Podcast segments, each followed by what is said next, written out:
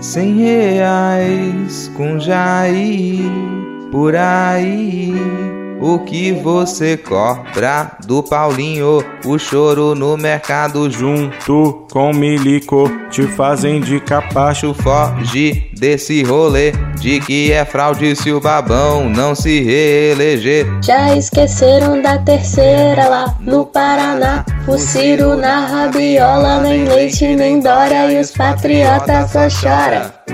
Cem reais com Jair por aí. O que você compra? Nem o gás com Jair. Por aí. O que você compra?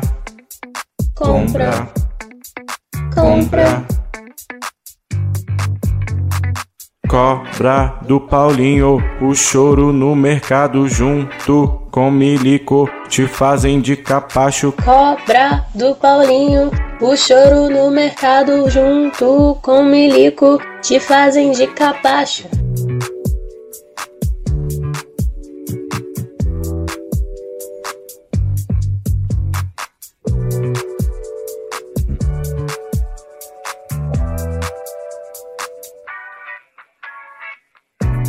Cem reais com Jair por aí.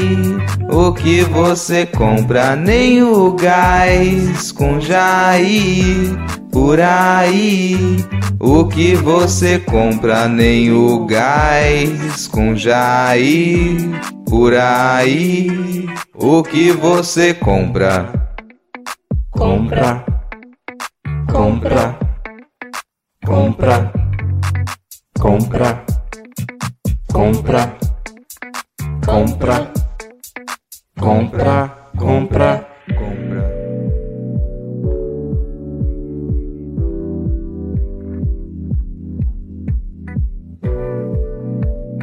Compra, compra.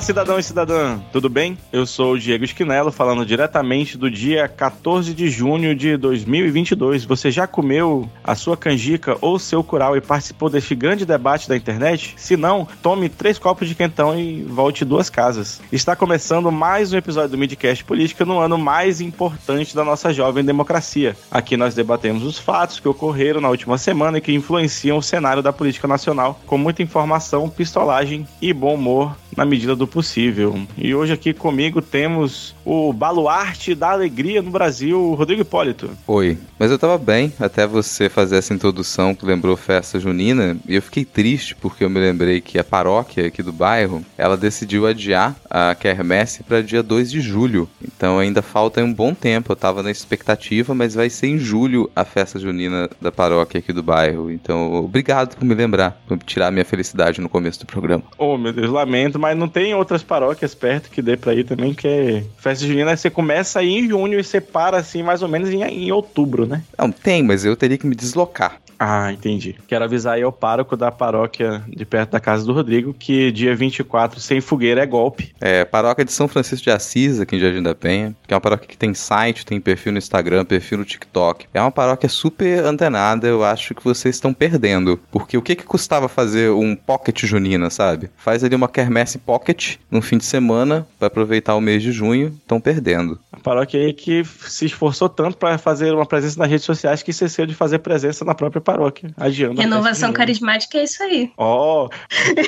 e vocês já ouviram a maravilhosa voz da pessoa que vai dizer pra gente qual é o melhor prato junino, Ariel Machado. Nossa, o melhor prato junino é bolo de milho. Ele agrada gregos e troianos. Ninguém reclama de bolo de milho. Muito bem, então apresente-se aí para os nossos 10 ouvintes, por favor.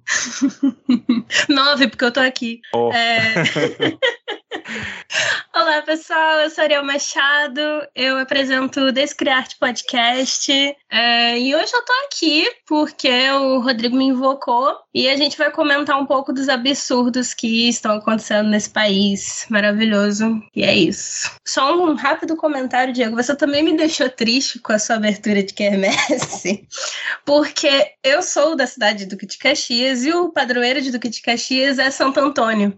Então, aniversário da cidade é a festa de Santo Antônio junto. Uma puta festa boa, com comida pra caramba. Então eu cresci até nos meus 11, 12 anos, indo todo ano. E aí, desde que eu me mudei pro interior do Rio de Janeiro, eu não vou mais. Então você partiu meu coração agora também. Poxa vida, eu, eu tentei animar, mas só consegui decepção. Parece, sei lá, qualquer pessoa que tenta animar o brasileiro em 2022, não é mesmo? É, estamos aqui com esta bancada diferenciada, porque nosso querido Vitor está de férias, né? Porque só o patrão tira férias aqui nesse, nesse podcast, como não haveria de ser diferente. A de Ferrez esteve com suspeita de Covid, mas segue incólume, né? Era só uma sinusite muito braba, então mandem aí melhoras para a Ad. E também mandem melhoras para o companheiro de Ana Raíssa, que sim está com Covid. E a galera tá, tá mouse aí. Só o Vitor que está atualmente na, nas Bahamas ou no Tahiti, é, em férias com a sua família e a família da Ludmilla também, provavelmente. É nas Maldivas. Em É Atibaia. Maldivas, né? Isso.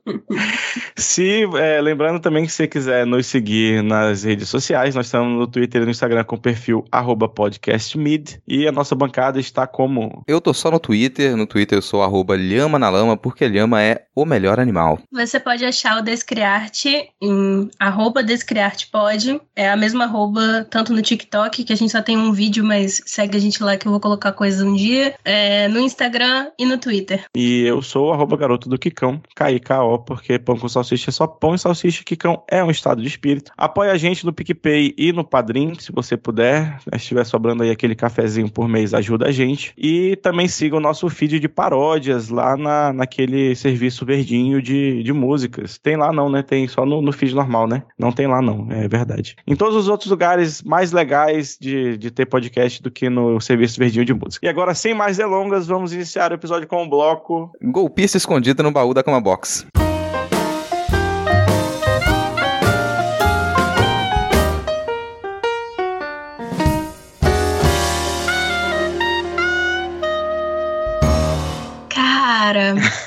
Essa, essa mulher, né? Eu, quando eu vi essa foto, mano, eu dei tanta gargalhada. Eu dei tanta gargalhada porque eu não sabia que eu podia me esconder na minha cama box. Um dia desse eu vi um anúncio de uma cama box que vinha com um labirinto para gatos embaixo. Que serve para o dono que nunca mais quer dormir, porque você nunca vai saber que tem um gato lá embaixo até ele começar a arranhar suas costas às três da manhã, porque ele já furou todas as molas do seu colchão.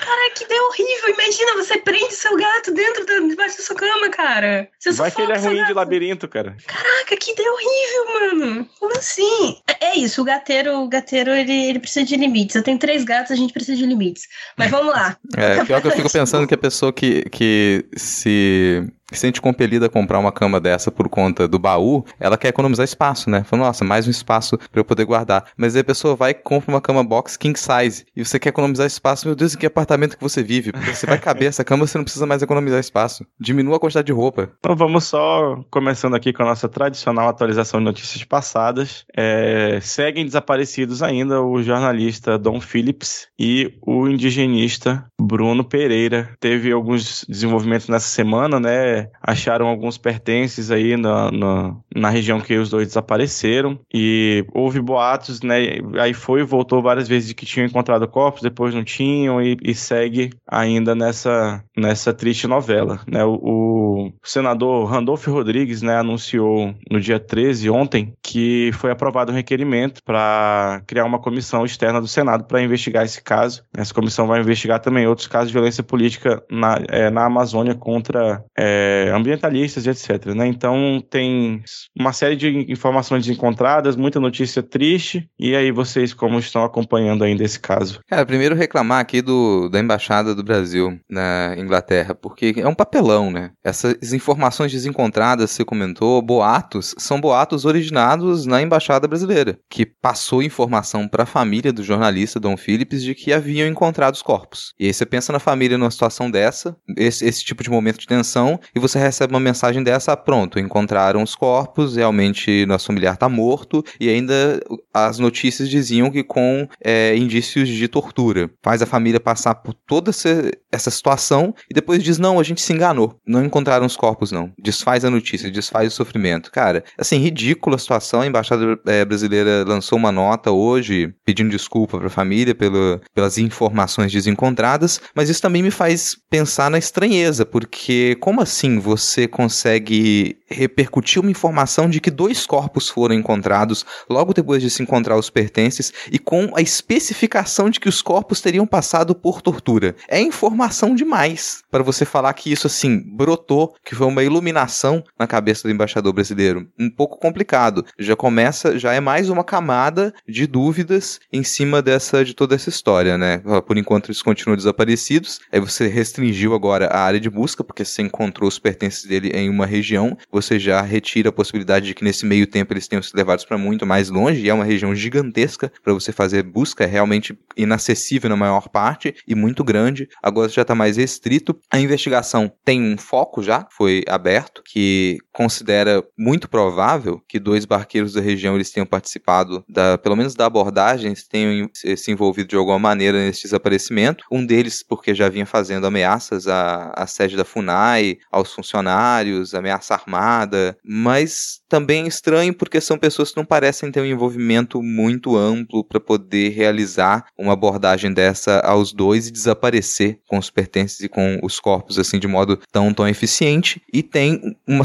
uma suposta principal testemunha que não teve o nome revelado ainda, mas que é quem está indicando para onde eles teriam ido, quando que teria acontecido essa abordagem à embarcação dos dois, né? Sendo que já tinha tido mensagens anteriores de que eles estavam recebendo, principalmente o Bruno Pereira estava recebendo ameaça de pessoas da região. O nome desse barqueiro, que é apelidado de Pelado, ele estava nesse com o nome envolvido nessas ameaças também diretas ao Bruno Pereira, né? Então são as informações que a gente tem até o momento, mas para mim o que ressaltou nessa semana foi essa pataquada aí da embaixada brasileira, como se não estivesse levando o caso a sério ou se estivesse tentando encobrir algum outro tipo de informação. É, isso para mim faz mais parte de uma das estratégias de terror psicológico que se faz para os ativistas, sabe? Você não só direciona para os ativistas diretamente, mas você também faz eles constantemente, a família deles constantemente ficar preocupada, constantemente não ter muita noção do que que faz, porque assim, você afirmar, foi exatamente o que você falou, você afirmar, ah, encontramos os cofres, então a pessoa passa por todo aquele tormento do luto para depois, ah, a gente não tem certeza, ah, ainda precisa de identificação, teve todo aquele rolê lá da, da embaixada é, na Inglaterra fala assim: não, então, a gente não, não vai comentar sobre esse caso dessa troca que eles tiveram de, de informação, né? De afirmar sem, sem ter certeza no caso. E aí meio que fica uma, uma situação ruim até para os próprios jornalistas notici noticiarem, porque a família recebe uma informação da embaixada, a própria esposa do Bruno foi lá, falou pro, pro outro jornalista, e aí fica uma situação tipo assim: ah, então o cara noticiou, mas era fake news, sabe? Parece tudo uma coisa coisa meio para gerar uma sensação de insegurança e terror e uma falta de confiança na própria mídia sobre o assunto. É,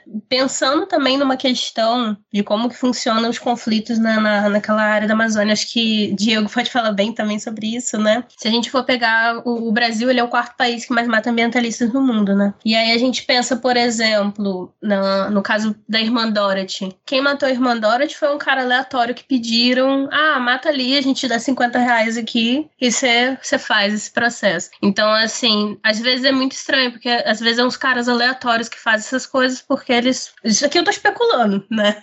É, obviamente é só, só pura a partir dos conhecimentos da, dos outros casos que já aconteceram similares nesse, território. Às vezes não é nenhuma pessoa que tem exatamente uma, uma ligação, porque é, é fulano muito poderoso que vai lá e pede para um cara qualquer matar e ele vai lá e mata. É, não, se na, na cidade com uma densidade é, de gente e câmera e tudo, já não se sabe quem mandou matar a Marielle, não se sabe, né? Quem mandou matar a Marielle até hoje, imagina no meio do rio, perto de lugar nenhum, é, realmente é muito complicado. A, e assim, por mais que o, o Exército Brasileiro tivesse empenho, que é quem tem expertise para fazer esse trabalho de busca, né? Quem vive batendo no peito para dizer que é o melhor batalhão de, de guerra na selva no mundo e não faz mais que obrigação. É, se eles tivessem empenhado já seria difícil, dada o, o tamanho do lugar. E assim, você jogou um corpo no rio, ele vai embora muito rápido, né? Então tem todas essas questões e essa angústia das famílias provavelmente não vai ser sanada tão cedo. Né? Eu queria é, comentar também de uma matéria que saiu no Intercept Brasil ontem, né? Que é um, um dossiê mostrando como o Bolsonaro cumpriu aí a sua promessa de dar uma foiçada no pescoço da FUNAI. Eu ainda não tive tempo de ler, que eu acabei de ver né, a matéria, mas eu vou deixar lá na, no link da descrição depois para vocês darem uma olhada. É, não perder a oportunidade de falar mal dos militares, porque você falou o melhor batalhão de guerra na selva, considerando que as guerras que a gente tem na selva brasileira hoje são a guerra contra as drogas, que as drogas estão ganhando de lavagem há muito tempo, estão ganhando. A gente tem a guerra contra o garimpo, que convenhamos, né, a gente nunca teve a menor chance de ganhar, até porque parece que não há intenção disso. É a guerra contra o desmatamento, também a gente está perdendo de lavada. Então, se eu pensar só nessas três guerras, aí, o melhor batalhão de guerra na selva, a gente não tem outras. Ou se tem outras, a gente está perdendo também. Acho que você esqueceu de levar em consideração de que lado eles estão, mas enfim, na, em algumas dessas guerras aí. Né? É, na maioria das, dessas guerras aí, eles estão do lado que eles dizem combater, né? Do lado vencedor, vamos dizer assim. Ah, então estão é, ganhando, né? Estão ganhando, a é. afirmação faz sentido. É, eles estão ganhando, né? É. Realmente, então são o melhor batalhão. Olha aí. Não perderam nenhuma das guerras que estão fazendo. Ai, ai. Seguindo aqui nossos assuntos passados, Justiça Federal em Sergipe nega pedido de prisão de policiais rodoviários federais envolvidos no assassinato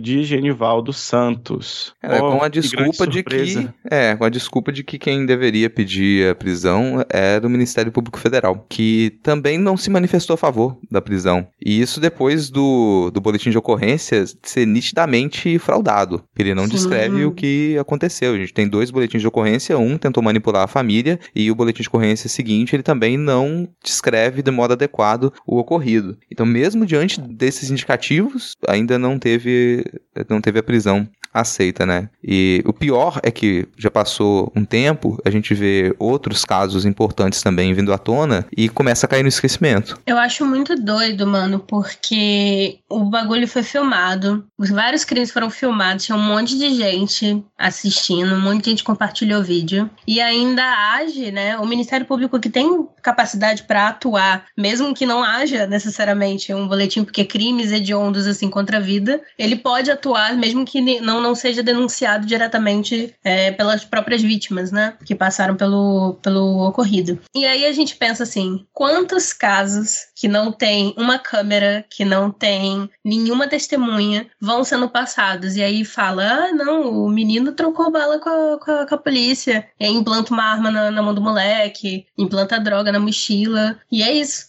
Essa é a ficção que eles vão fazendo. E eles continuam essa ficção de um jeito muito. Uma inteligência muito militar mesmo, né? Que é aquela.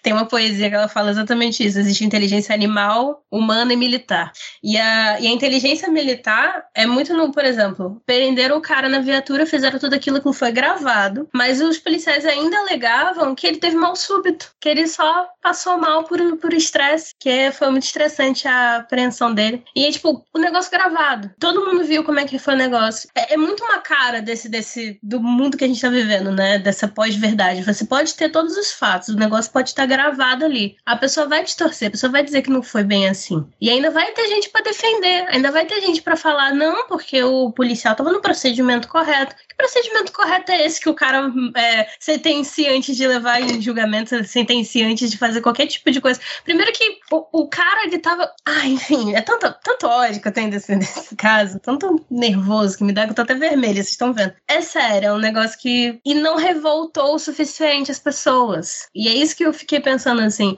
Eu não sei se, se eu fiquei, cara, é só minha bolha que tá falando sobre isso, os jornais estão mencionando, mas se você sai um pouco, assim, da, da sua bolha no Twitter, ou você vai ver, se você por acaso ainda não foi expulso do grupo da sua família, ou se você ainda recebe qualquer tipo de coisa, você vê a narrativa que eles tentam criar em volta disso. Você, você vê a, a a, tentativa constante que eles tentam fazer de destruição da memória da pessoa que foi violentada por uma ação policial. Então, assim, ah, nervoso. É, e, e, assim, uma investigação para averiguar o que acontece em um vídeo que o Brasil inteiro viu é, é, é de um mau gosto, é de, um, de uma má vontade, é de uma falta de, de. Enfim. E assim, já passou, né? O assunto já passou, já saiu da pauta, já tem outra merda. E, e é isso, teve aquele um protesto lá na cidade e depois nada mais, nunca mais.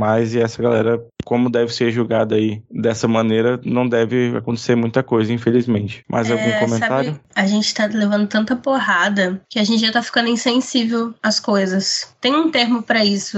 Tem uma moça que fala sociedade, não é sociedade do cansaço, mas é, é alguma coisa nesse sentido de tipo, a gente tá sendo exposto o tempo todo a tanta coisa absurda que a, a indignação não dura, sabe? A, a revolta, a raiva não dura, porque já tá amortecido, calejado, sabe? E esses quatro anos foram muito isso. Muito isso aqui no Brasil. Eu vou dizer até que vem bem antes dos quatro anos, porque o tipo de comunicação que ela é feita para espetacularizar a violência, ela é feita em tantos níveis que a gente não consegue acompanhar. Às vezes, bom, vamos considerar aqui que nós três não fazemos parte de grupos de WhatsApp que passam boa parte do dia compartilhando fotos de pessoas Não mesmo. mortas. Mas aí você imagina a pessoa que ela passa o dia recebendo e se divertindo com fotos de pessoas assassinadas, ela assiste os jornais sanguinários do meio-dia e das seis da tarde, que acreditam que é muito interessante você recobrir de ação, um espetáculo de ação com a voz sempre dos policiais e nunca a voz de quem está sendo perseguido pelos policiais, e é quase impossível você não normalizar isso, você não se anestesiar. E essa é a realidade, é isso aqui que tem para todo dia. Nossa, aquilo ali foi violência, já vi coisas muito piores, porque atinge também um espaço na, na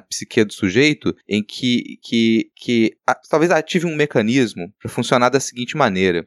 Ah, peraí, isso aí eu já vi coisas piores. Então eu sou mais casca grossa porque eu já vi coisas piores. Nossa, o mundo em que eu vivo, ele é um mundo mais, muito mais difícil do que isso. Aquilo ali é fichinha, é tão fichinha que a gente, para dar importância, teria que ser uma coisa muito, mas muito, muito mais pesada. E essa coisa muito mais pesada não vai existir, porque a gente já ultrapassou todos os limites de humanidade que a gente poderia. A gente, se a gente assiste com tranquilidade cenas reais de pessoas sendo torturadas e mortas, não tem mais nada que pode ser feito. É essa, essa disputa a gente perdeu completamente, assim. A gente, o, que a gente precisa retornar para poder se tratar como sociedade, para reagir de alguma maneira humana a isso, é, é em escala de décadas, assim, décadas e gerações, pra gente poder talvez se curar um pouco disso. Então hoje eu converso com as pessoas, você tenta conversar sobre esses crimes e o que acontece, mas os argumentos e a conversa vai para outro caminho, para outro sentido, que, que muitas vezes é, ah, mas a pessoa reagiu, a pessoa desrespeitou, será que a pessoa não estava envolvida com alguma coisa? Ah, mas como que o policial vai reagir se não for assim também? O policial tá sempre em estado de tensão, ele tá sempre tendo que enfrentar o risco de, de morte. O que não é não é mentira. Então você pega pequenas verdades e você constrói um cenário que em que ah, as pessoas não podem mais reagir. Elas não têm por onde reagir. Em alguma medida, aí é aquela fala, sou obrigada a falar, eu entendo por que, que as pessoas elas são dessa maneira e por que, que a sociedade é dessa maneira. Isso é horrível, isso é muito triste, mas é compreensível por que que tá assim. E desde muito tempo, até a- a- na nossa, a gente mesmo consegue resgatar de memória como que isso era tratado lá no Aqui Agora, com o Gil Gomes. E ainda, se a gente pega isso, ainda parece até, comparado com hoje, parece até lúdico. Parece lúdico você pegar hoje um, um bordão do, do Gil Gomes e, e- e comparar com o fluxo de imagens é, necrófilas, assim, que a gente tem no, nos WhatsApp da vida, cara. Isso me assusta muito porque eu não consigo enxergar um modo simples de conseguir resolver essa situação a curto, médio prazo. É, uma coisa que você falou muito, né, interessante, é sobre essa questão do, da polícia, das pessoas, tipo assim, ah, ah, mas a polícia tem isso, mas ela vai dando esses argumentos porque entender que a polícia foi concebida como uma forma de exercer o domínio da violência pelo Estado afeta a realidade subjetiva da pessoa. Afeta, tipo, a crença de, tipo assim, mas eu sou um bom cidadão, eu vou ser protegido, né? Eu sou uma boa pessoa, não vai acontecer nada comigo. Porque se você descobre uma- que outra boa pessoa levou 70 tiros, mais 70 tiros num carro, com a família inteira. E ela nunca fez nada. Se você descobre que uma, uma vereadora que estava só fazendo o trabalho dela de forma adequada nunca fez nada, não teve coisa, e foi morta, você não sente mais segurança. Porque o que, que eu tenho a minha garantia? Eu não sou um bom cidadão de bem? Eu não faço as coisas direito? Eu não vou na igreja? Eu não respeito as pessoas? Por que, que eu, eu viria, é, viria a ser uma vítima de violência policial? Mas é muito nessa ordem de tipo, eu vou negando, eu vou criando artifícios, eu vou acreditando nessas fake news que são propagadas porque elas alimentam a minha realidade subjetiva. Para deixar ela minimamente suportável, né? Exatamente. Seguindo aqui, Senado aprova projeto que limita ICMS sobre combustíveis. A proposta sofreu alterações por parte dos senadores e por isso vai passar novamente na Câmara. E aí, vocês já tentaram tapar o sol com a peneira ou é, esvaziar um rio com um copo essa semana? Não, só enxuga gelo. Cara, eu fico impressionado com a velocidade com que algumas dessas propostas absurdas elas têm sido votadas. Né? Arthur Lira, Rodrigo Pacheco estão fazendo um ótimo trabalho para isso, assim. E vai dar errado, que é o que a gente já, já falou outras vezes aqui também. Realmente, não tem por que isso dar certo. O pessoal fica muito pensando nos combustíveis, mas isso poderia afetar também a conta de energia elétrica, por exemplo. Não vai afetar a maior parte. Contar para vocês que impostos, apesar deles serem uma boa parcela do que a gente paga em serviços e em produtos, eles, mesmo a redução desses impostos, eles não vão afetar tanto se você deixa o produto e o serviço na mão do mercado. Não vai. Tem aquela, aquela historinha, né? Ah, opa, vamos diminuir imposto de não sei o que. E o fornecedor mantém o preço e o que era pago de imposto antes passa a ser lucro para ele. Então ele aumenta o lucro quando você diminui o imposto. É, o que eu sempre digo também que a seita neoliberal ela é muito doida, assim. Sempre acusa a esquerda de, nossa, vocês querem pensar um sistema de organização social baseado na boa vontade dos outros, baseado na, no desejo de todo mundo trabalhar. Não, colega, vocês estão pensando um sistema econômico e social baseado na boa vontade do dono, na boa vontade do patrão, na boa vontade do dono de empresa, porque você realmente acredita que ele vai a, diminuir o preço se você diminuir o imposto. Ele não vai usar manter o preço e aumentar o lucro, que é o que muitas vezes vai acontecer. Mas é um pouco mais requintado, porque no caso de um projeto desse, lá na frente ele gera outra coisa, tanto para os combustíveis quanto para a luz elétrica, que é você abrir uma margem ainda mais ampla do que ela é, para que o Estado ele não só não retire dinheiro através de impostos, como ele gaste mais em subsídio. Então você pensa no, no valor da energia elétrica, que você vai, você vai retirar imposto, vai diminuir o valor da energia elétrica. Num primeiro momento até isso pode acontecer, pode acontecer, se a gente não privatizar completamente a distribuição de energia elétrica no país, mas pode acontecer. Só que o que muito afeta o preço da energia elétrica é subsídio. Você acha que você está pagando a energia, a energia elétrica que você consome? Não. Na energia elétrica que você consome, está embutido o subsídio para poder irrigar a plantação de soja. Está embutido o subsídio para você poder iniciar projeto de captação de recurso ou implementação de, de usinas térmicas. Está tudo embutido ali. Então aquilo vai agregar, vai agregar para valor para sua conta de energia elétrica. A gente tem hoje o quê? 32 bilhões só na energia elétrica incutido por ano em, em subsídio. Outra pessoa está recebendo subsídio, não vai pagar e vai ser, vai ser dividido pela conta de todas as pessoas. Quando você pensa isso na lógica de mercado para os combustíveis, não, é, não vai ser muito diferente. Só que a gente vai estar tá lidando com o lucro e vai estar tá lidando com a dolarização desse preço. Mas pode, nos próximos dois meses, talvez, se você consegue aprovar um projeto desse, você sentir uma ligeira queda no preço dos combustíveis da energia elétrica. Uma ligeira queda.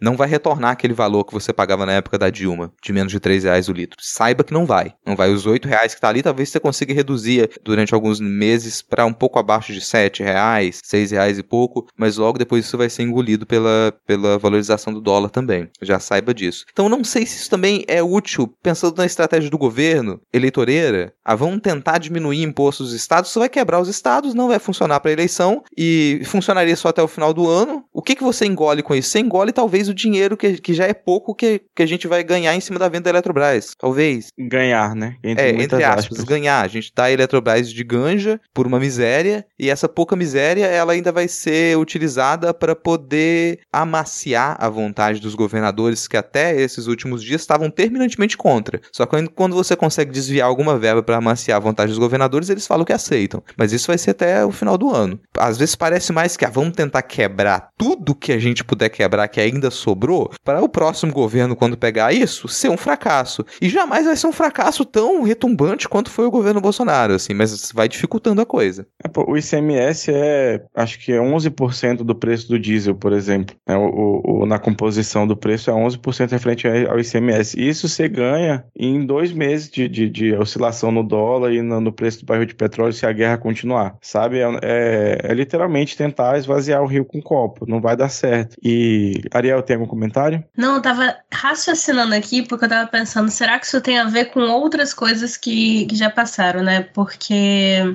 É, é, e aí eu tava quietinha pra não, não falar nenhum tipo de besteira, mas é porque eu tô morando numa, numa cidade que é a cidade que tem a bacia de petróleo, né? E há uns anos atrás, não sei se vocês lembram da questão dos royalties, da divisão de royalties, que, que eles, é, os outros estados queriam, né, todos ter uma parcela da, da questão dos royalties do petróleo.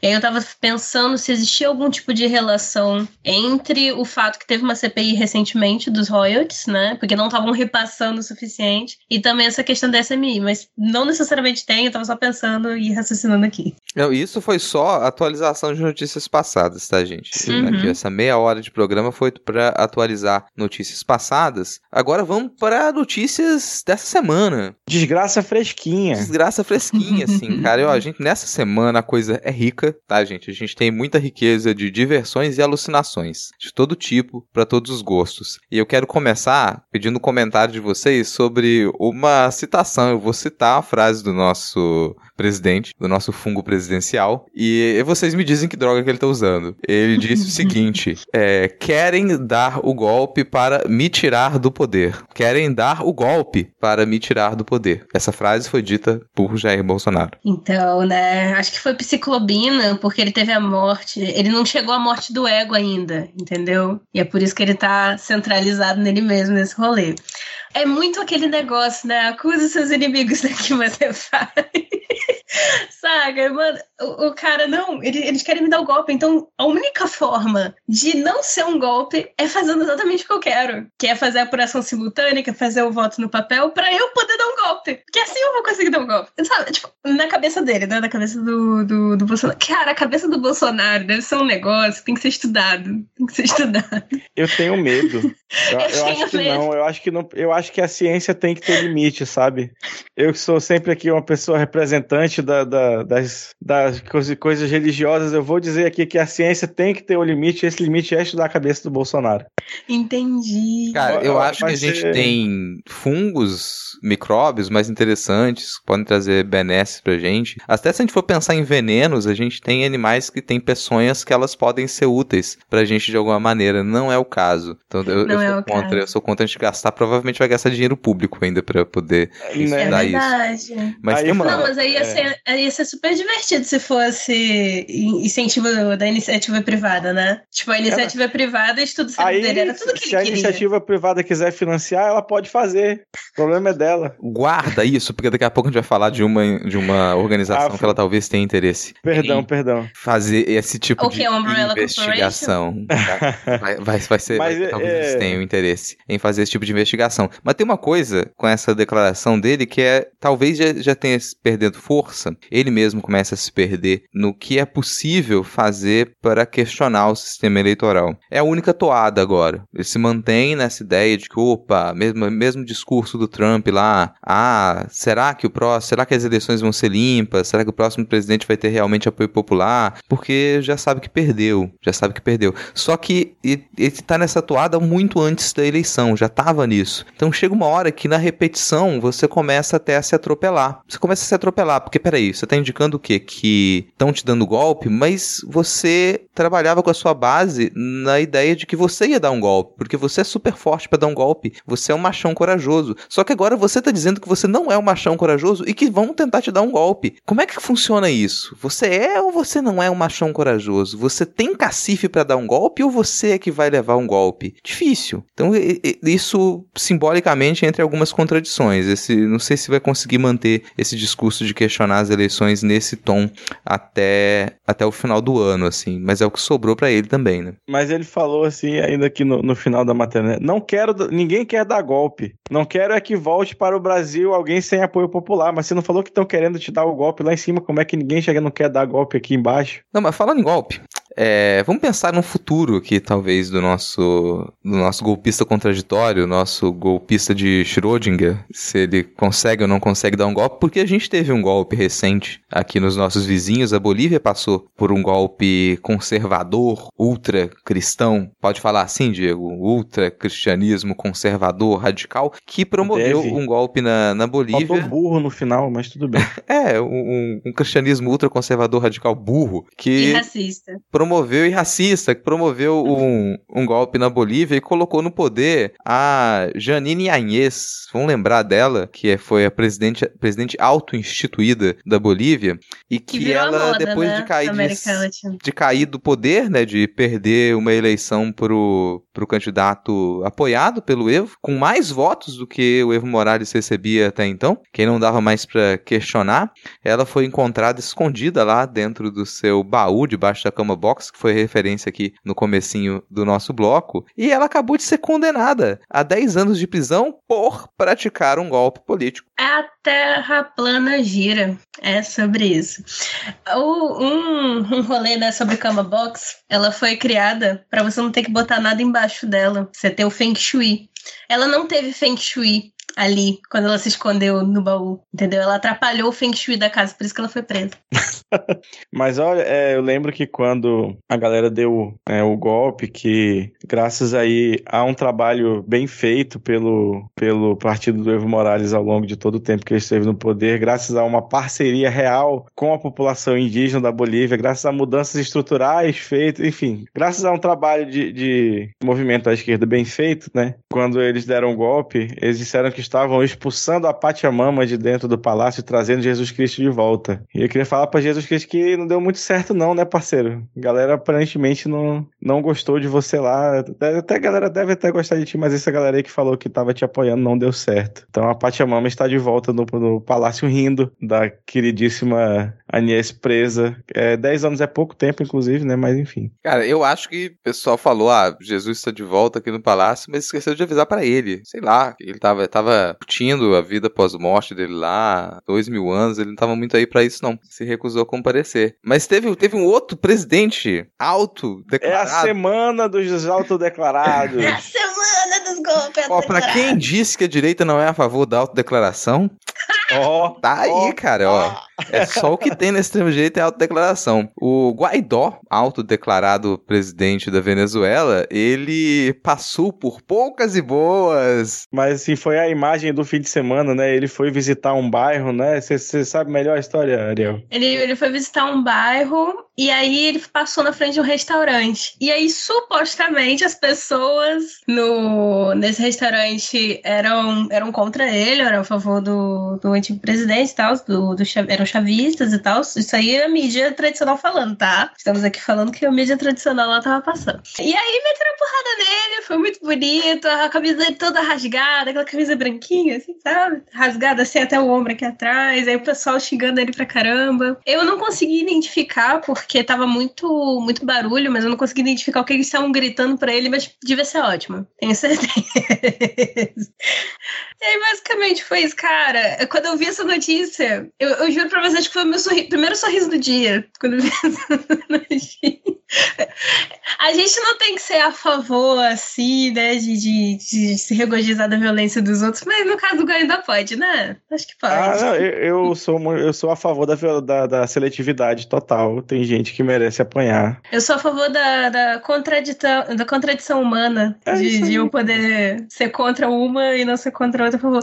E falando em contradição, no, no caso né, do, do presidente, já que ele é muito contraditório, a gente também tem uma outra coisa contraditória dele aqui, né? Que é quando ele virou, virou pra galerinha e falou assim: não, é, empresários, eu que sou liberal, peço pra vocês terem o menor lucro possível, sejam caridosos com as pessoas. Cara, pior que a gente chegou, a gente sempre chega num ponto em que o ultraliberal ultraconservador, de direita, ele vai se refugiar nas soluções da esquerda. Sempre tem esse momento, assim. E eu acho isso, eu me regozijo quando vem esse momento. Bom, vem o sujeito que é um liberal, ó, deixa lá, mão invisível do mercado, livre mercado, o mercado se autogere. E obviamente isso não vai funcionar porque não faz o menor sentido. E o que, que você se vê obrigado a fazer? Não, vamos interferir no mercado, mas eu não posso porque eu sou liberal. O que, que eu vou fazer? Eu vou implorar. Eu vou cair de joelhos e falar, por favor, empresários, tenham menos lucro. Eu poderia, se eu quisesse ser de esquerda, se mamãe deixasse eu ser de esquerda, se eu não fosse passar vergonha se eu dissesse que é de esquerda, eu ia falar que eles estão certos e que o Estado deve interferir no mercado e impedir uma escalada de preços dessa magnitude. Mas como eu sou liberal, eu sou ultraliberal, tudo que eu posso fazer é implorar para vocês que poder eu tenho como presidente da República, que poder eu tenho como ministro da Economia para poder impedir uma escalada de preços. Nenhum. Eu tenho que vir aqui me humilhar. Eu podia estar tá roubando, eu podia estar tá matando, mas eu tô aqui pedindo, por favor, tenham menos lucro, sejam menos gananciosos, só não sejam comunistas. Eu aqui, presidente, vou pedir a grande força, né, ao grande todo-poderoso dono de supermercado. O Bolsonaro, para mim, tá fazendo igual o influencer quando é pega na, na mentira e veste blusa branca, prende o cabelo e fala: Quem me conhece sabe. Porque ele tá apelando para esse arquétipo da vítima, né? Ele não tá mais apelando pro, pro rolê de tipo assim, eu sou o macho alfa, eu faço, eu como, eu sou o imbrochável. Não, ele tá apelando pro eu tô aqui, né, implorando para vocês, porque eu, eu vou sofrer um golpe, eu sou um coitado, né? Coitado, essa palavra coito também é muito interessante, né? Mas é isso.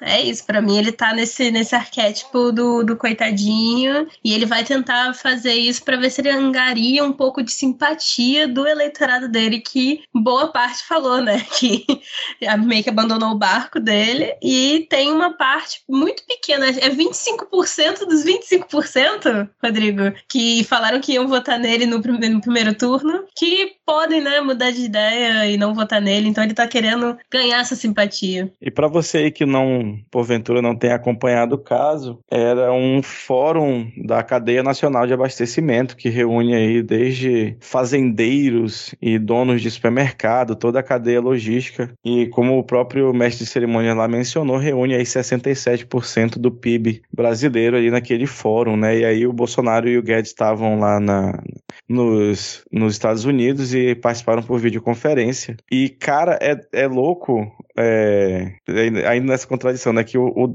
o cara que estava lá, é, que é o presidente da Associação de Supermercados, que estava recebendo isso, falou: Não, presidente, nós já falamos sobre isso, vamos, vamos tratar desse assunto aí sim. É, é no, novo lema, né? Nova tabela só em 23, que não sei o quê.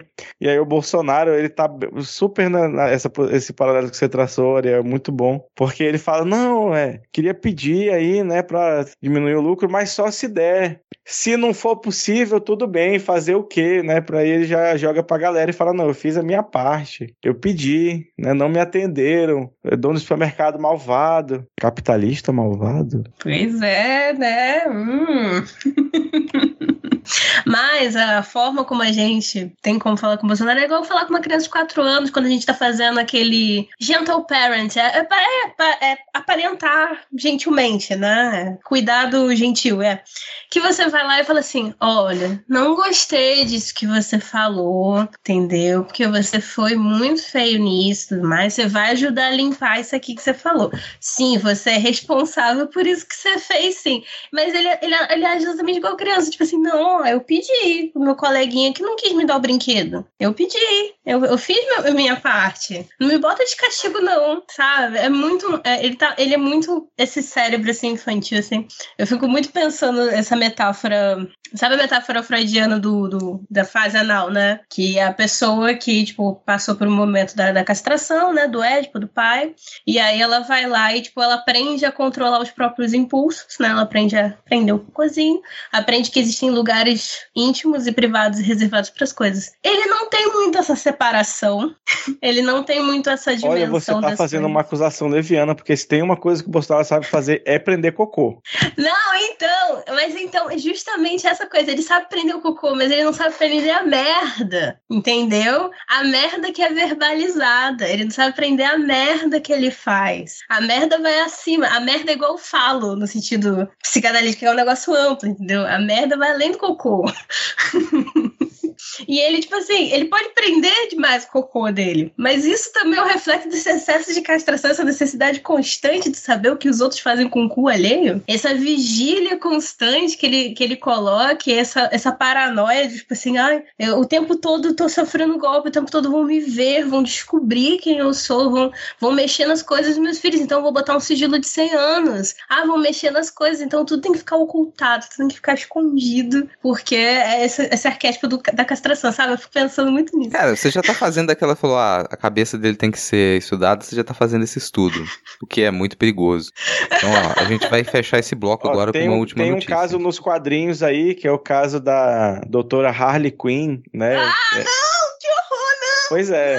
Cuidado. Diego, não, cara, até eu Cuidado tô mal com o que agora. você estuda. Cuidado com o Eu que gosto você estuda. com tio!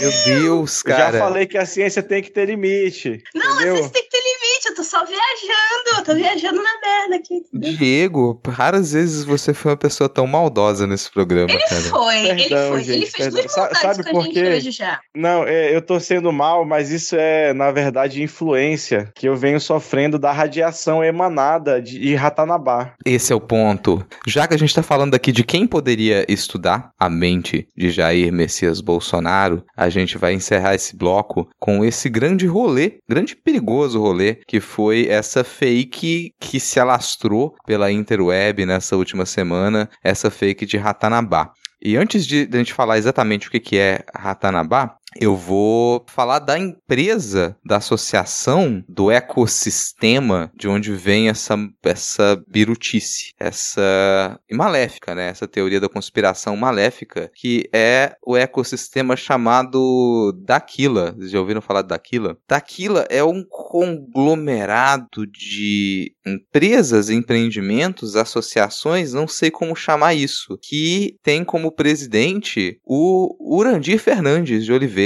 E se você não sabe quem é Urandir Fernandes de Oliveira, é mentira, você sabe, você sabe, você só não conseguiu ligar o nome à sua principal criação. Urandir Fernandes de Oliveira, ele foi o criador do ET Bilu.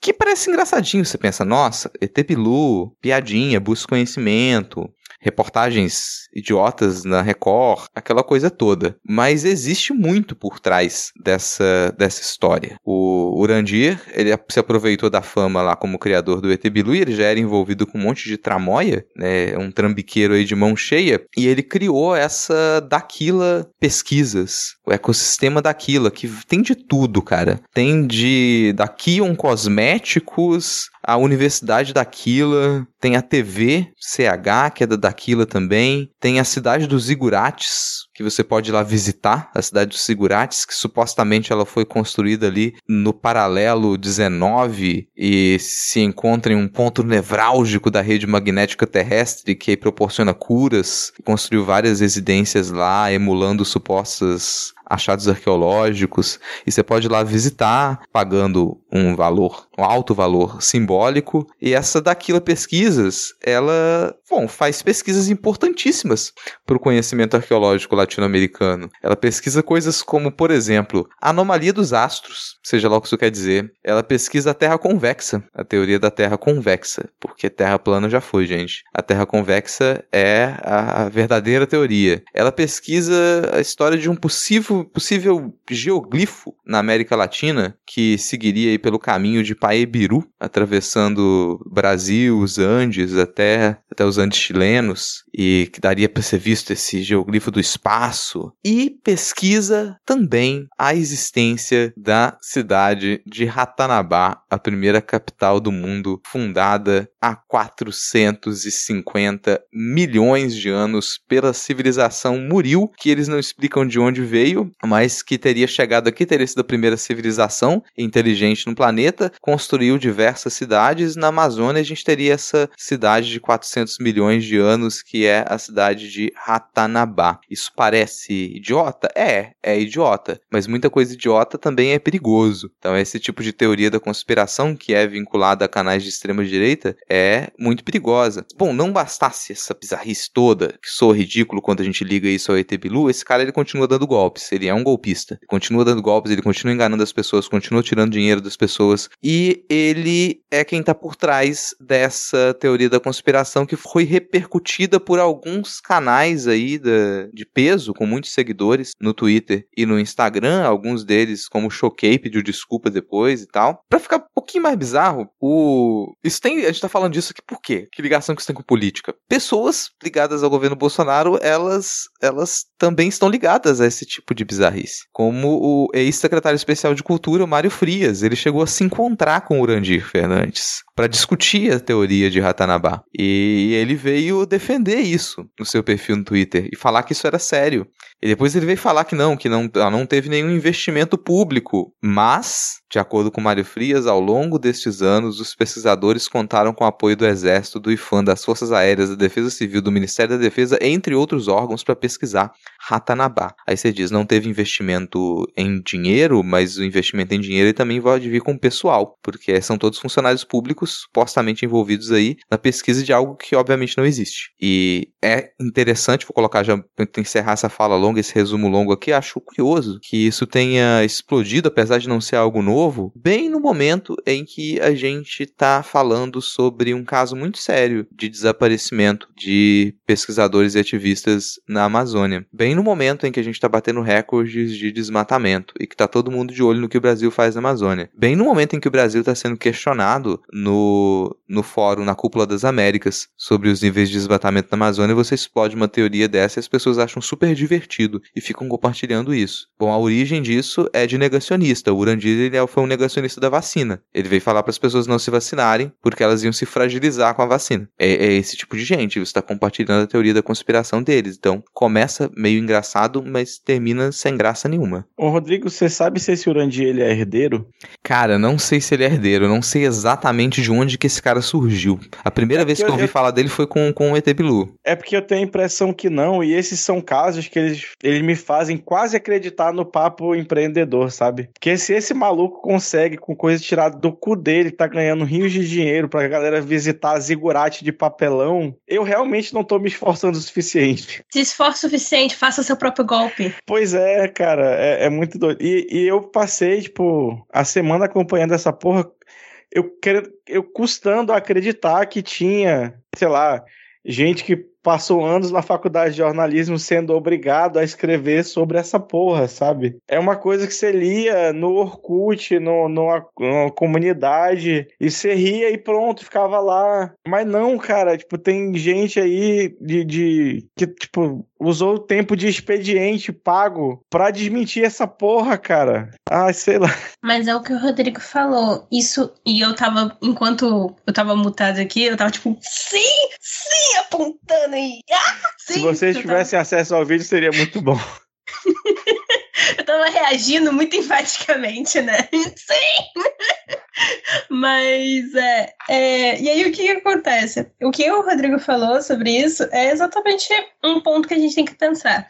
No meio de todas essas coisas acontecendo, você joga um fake, um, uma teoria da conspiração, para que essa palavra, porque é muito fácil de engajar esse tipo de coisa divertidinha. E aí você, quando vai pesquisar sobre a Amazônia, sobre notícias da Amazônia, sobre o que estão falando da Amazônia, você só vê teoria da conspiração as suas redes sociais ficam congestionadas daquilo ali. Então, né, será que, que o fato de que é, pessoas públicas ligadas ao governo falaram sobre isso para poder chegar nos seus seguidores e tiveram que forçar os pobres jornalistas a desmentirem isso em seu horário de trabalho, não é tudo parte do, do plano para você ter que fazer essa notícia, ter que ser veiculado, a gente já não pode mais, tipo assim, só falar isso, ah, isso é uma cortina de fumaça, vamos ignorar, porque essas coisas levam peso e é, criam coisas maiores que prejudicam a gente no final. Então, assim, Ai, gente, sei lá, sei lá, eu, eu, me senti, eu senti, por um segundo, eu queria acreditar que, sei lá, era um, era um trailer do filme Atlantis da Disney, uma coisa assim, era, era, era, um, era, um, era um, como é que a gente fala? ARG, era um ARG, sabe, do, do Atlantis da Disney, mas não, não é. é tem, tem gente que tá true, true acreditando assim, porque não, não pesquisou, ver só aqueles canais do YouTube que já divulgam essas curiosidades e fatos, que não são fatos, mas essas coisas no YouTube e vai indo. E vai indo nessa espiral. Eu vou deixar linkado aqui na, no post um fio de Arte Ferrer, em que ela reúne outros principais fios que falaram sobre o assunto, resume um pouco e faz essas conexões com perfis de extrema-direita e perfis bolsonaristas que se aproveitaram, ou até mais do que se aproveitaram, né? Que estão envolvidos na criação dessa teoria da conspiração. A gente não, não acha que é inofensivo, não, sabe? Isso que Ariel falou agora é, que é sempre assim, não acha que isso é inofensivo, porque começa como algo engraçadinho e além de tumultuar a informação, fazer isso propagar desinformação, se você deixa o negócio desse crescer, ele parece inofensivo no primeiro momento e daqui a pouco isso está construindo base extremista. Daqui a pouco as pessoas estão falando que no fundo de uma pizzaria tem uma grande organização para promoção de pedofilia pelo mundo. E aí você fala, nossa, como é que as pessoas chegaram a acreditar nisso e eleger um presidente com um chapéuzinho de Make America Great Again? Porque você deixa aquela coisa crescer e ela parece muito divertida. Só é engraçado até o segundo ponto. E não me surpreenderia, porque essa, essa porcaria dessa, dessa teoria da conspiração, ela não é uma grande novidade ela não surgiu essa semana, gente. Isso aí é um negócio que está sendo trabalhado e crescendo já há bastante tempo. Já está mais de ano esse troço sendo trabalhado. Quando você pega uma empresa que vai saber de onde vem o dinheiro dela, como essa daquila, o seu ecossistema ali daquilo pesquisas, o que eles chamam de pesquisas é o desenvolvimento de teorias da conspiração para gerar desinformação. Então aqui você está com entidades criminosas, com um reconhecido golpista que é esse Urandi. Essas entidades criminosas recebendo investimentos sabe-se lá de onde para poder criar esse tipo de desinformação. Então, é, seria interessante a gente ter investigações mais sérias disso? Seria, mas você vai procurar o tipo de coisa que cai em cima durante ir nos canais, de, nos grandes portais de notícias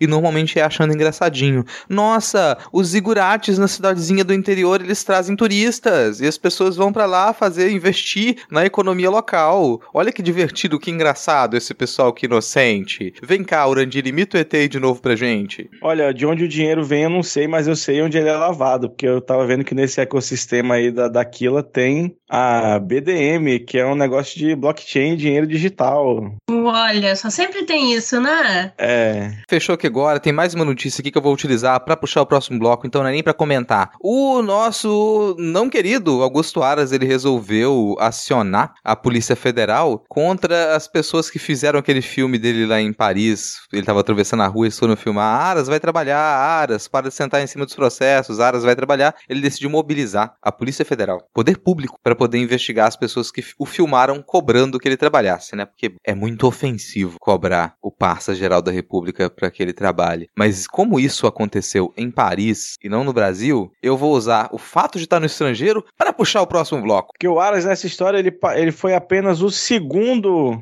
é, agente desse governo a passar mais vergonha em terras internacionais, não é, Rodrigo? O nome do próximo bloco é Nova Yorkinas na motocicleta.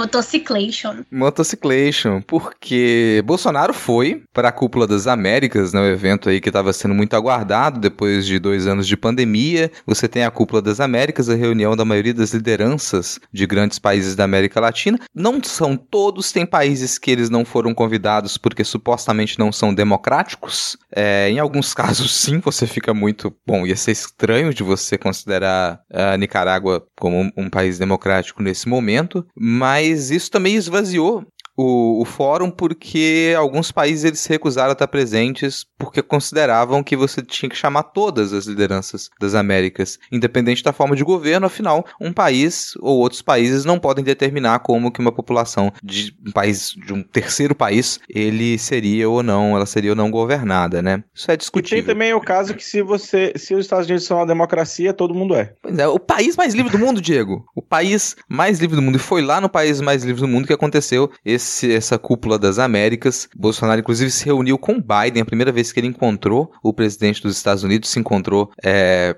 pessoalmente com ele, né? Tiveram ali uma conversa face a face, com a presença de um intérprete, porque senão a comunicação ela ia ficar ainda mais precária. Algumas coisas aconteceram durante essa visita. Claro, você tem muita declaração, você tem muitas propostas, cada país apresenta o que tem feito de mais interessante com relação à economia, preservação do meio ambiente, ao respeito dos direitos humanos e tudo mais. Aquele tipo de coisa que, bom, a gente tem orgulho de ser brasileiro quando a gente vai lá para fora falar que a gente está preservando o nosso ambiente, que a gente tem respeito aos direitos humanos e que a gente preserva a nossa democracia, isso tudo na voz do nosso presidente, o fungo presidencial. Outros fatos chamaram mais atenção, infelizmente, como por exemplo, a presença de um foragido da justiça brasileira em um evento de apoio ao presidente da República e com a presença do nosso ministro da Justiça. As instituições estão funcionando perfeitamente. Perfeitamente. É exatamente o objetivo. Sabe o que essa, é? Essa me surpreendeu muito. Oh, essa olha. notícia me surpreendeu muito. Ah, mas fala aí o nome. Quem foi que tava? Olha, quem tava, o nosso foragido da justiça, que, bom, fugiu do Brasil, supostamente como um exilado político, depois de receber muita perseguição, porque ele só tava utilizando o seu direito, a, sua liberdade de expressão para pedir o fechamento do STF e a prisão de todos os ministros do Supremo Tribunal eh, Federal, que é o Alan dos Santos, o Alan Terça Livre, que continua livre nos Estados Unidos e participando da motorciclation, da motocicleta com o Bolsonaro e o nosso ministro da Justiça. Por que que ele não foi preso, já que ele foi localizado pelo nosso ministro da Justiça? Fica um mistério. É porque ele não tem jurisdição lá, pô. É, pô, vai prender o cara fora de casa? Fica feio. É claro, nosso ministro da Justiça não tem qualquer contato com uma instituição, talvez assim. Então, pô, sugestão, podia se criar uma polícia internacional. Talvez. Pô, ia ser bacana. Pô, cara, olha ideia. só, solucionaria alguns problemas. Você, e como é que podia, podia ser Polinter, né? O nome? né, Alguma Ele coisa chegasse assim. no país dos outros. Vamos, pensar- a gente tem que pensar numa sigla. Vamos pensar numa sigla pra Polícia Internacional. Diego, Acho você que- sugere? Polinter, né? Polinter acho que funciona. Polícia Internacional, para o negócio ser simples, assim, não precisa ficar floreando. Ah, Polinter que tem parece que, tem fábrica que ser de em inglês, né? Tem, É. tem que ser em inglês, né? E tal. Então podia ser aí, ó. Interpol, pronto, já. Funciona. Pô, Interpol, mas Interpol já tem a banda. Tem uma banda, realmente. Porra. Tem a banda. Ah, não mal. sei então. Fica Nem aí pra de polícia votação. eu gosto, tô aqui batizando polícia agora, porra. Fica aí pra votação, gente. Mas esse foi um dos acontecimentos, então, que a gente teve lá, né? Parte desse vexame. Mas a gente tem vexame lá, tem vexame aqui. Porque. A gente tem no nosso jornalismo algumas pessoas que elas, elas viram cambalhota pra poder defender o governo Bolsonaro e tentar fazer algum elogio. E numa dessas, a Eliane Catanhede, ela me veio elogiar o inglês do Bolsonaro enquanto se ouvia a voz do intérprete. Do que adianta saber falar inglês e português não sabe? E daí? Se ele, se ele- imagina, era o do intérprete, mas mesmo se ele soubesse falar inglês, e daí? É o nível de viralatismo, sabe? Olha, enfim. Eu fico pensando que com o Lula, as lideranças internacionais queriam aprender a falar português, ou no mínimo espanhol. Aí faziam questão de se comunicar em espanhol para poder estar numa, numa língua mais próxima, sabe? Conseguia falar lideranças que normalmente só se declarariam em inglês, só conversariam em inglês, falar em espanhol para poder estar num, num idioma da, da América Latina. E agora a gente tá nesse nível, né? Fico pensando no sofrimento do intérprete às vezes também, para tentar organizar aquelas frases inacabadas, aquelas Nossa. frases sem sujeito, aquelas frases sem objeto. Como que eu vou colocar isso se Como nem é em português faz sentido? Prente, prente. Que é, O prente bage. Como é que você traduz prente? Não tem, cara. É, tradutor sofre nessa vida, mano. Tradutor sofre. Porque a gente teve uma cena ali, cara, muito boa, que é. Bom, pensa assim: você tá numa conversa, é, a portas fechadas entre o presidente Bolsonaro, o presidente Biden e o intérprete. Tem três pessoas. A conversa a portas fechadas. E uma das três pessoas vazou que o Bolsonaro quase implorou pro Biden apoiar ele contra a eleição do Lula. Pois é, Foi o Biden. cara. Foi o Biden. Se bobear foi pra Bolsonaro do jeito que ele é. Bolsonaro Não chegou. Pô, cara, mãe." falei pra ele me apoiar aí contra o Lula, porra. Ele falou, ele fez assim, em vez de fazer assim, sacanagem, pô. E quando eu fiz assim, eu fiz o L do Lula em vez da arminha do Bolsonaro. Sim, da arminha. é a mesma mão, né? O mesmo, mesma posição de dedo, só muda a orientação aí. Não, mas é, é, o Lula, né? Ele fez a comunidade internacional querer aprender o que significava marolinha. Lá em 2008. E aí agora a gente tem esse presidente aí que chega, ô Biden, então, você me ajuda aí a dar um golpe no Brasil? Em defesa dele, ele foi pedido a pessoa certa, que é, é o presidente dos então. Estados Unidos. Pelo menos ele sabe a quem pedir. É, né? olha aí. Parabéns, né? Estados Unidos responsável por todos os golpes né, na América Latina inteira. É isso. Assim, gente, é constrangedor sempre a passagem do Bolsonaro em algum evento internacional é constrangedor. Teve muito constrangimento. Em qualquer lugar. Em qualquer lugar. Um dos É constrangimentos. constrangedor tê-lo como presidente. Um dos acho que é a constrangimentos que, nem deu. mesmo, independente do cargo. Desculpa, Rodrigo. Desculpa, gente. tá Não, me interromper pra poder ofender o, o Bolsonaro tá liberado, assim, tá liberado. Mas um dos constrangimentos que nem repercutiu tanto, porque são tantos, né?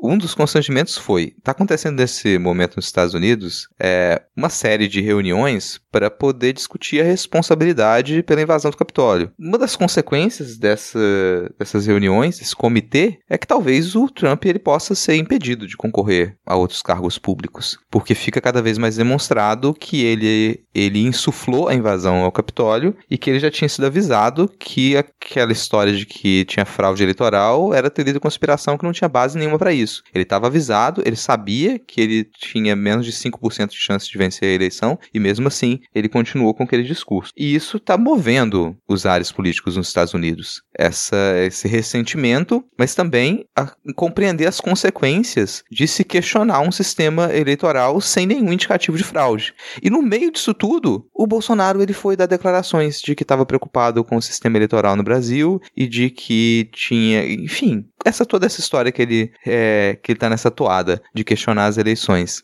O que gerou também um silêncio constrangedor. Pô, nos Estados Unidos, você tá com essa discussão agora. Você foi um apoiador, apoiador do Trump. Você tem uma chance de ficar calado e você me traz esse tópico à baila? Não, e assim, como é que eu, eu não. Eu até consigo entender que é, é falta de, de miolo, né? Mas tipo, ele ofendeu o Biden diversas vezes. Pra delegação que o Biden mandou, ele falou que o Biden roubou a porra da eleição. E eu acho que a, a ideia dele era a seguinte, né? Pô, Biden, já que tu roubou a eleição do Trump, me ensina a roubar a eleição do Lula. Só pode ser esse, ser esse o pensamento desse filho da puta, cara. Mas é muito. Não, mano. Não... Agora que tu falou, eu consegui imaginar a cena dele dando um tapinha assim no ombro do, do Biden e falou assim: Ô Biden, já que tu roubou lá, aqui, me ensina aí a roubar no próximo.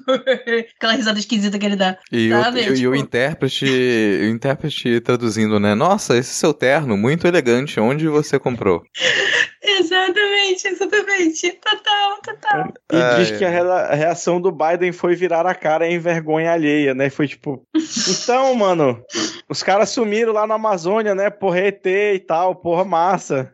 Não, aí o, o Biden fala lá, os caras sumiram da Amazônia e o Bolsonaro deve ter falado assim: não, a gente tá fazendo tudo pra preservar a Amazônia, a Amazônia é de vocês. Sabe? Sei lá.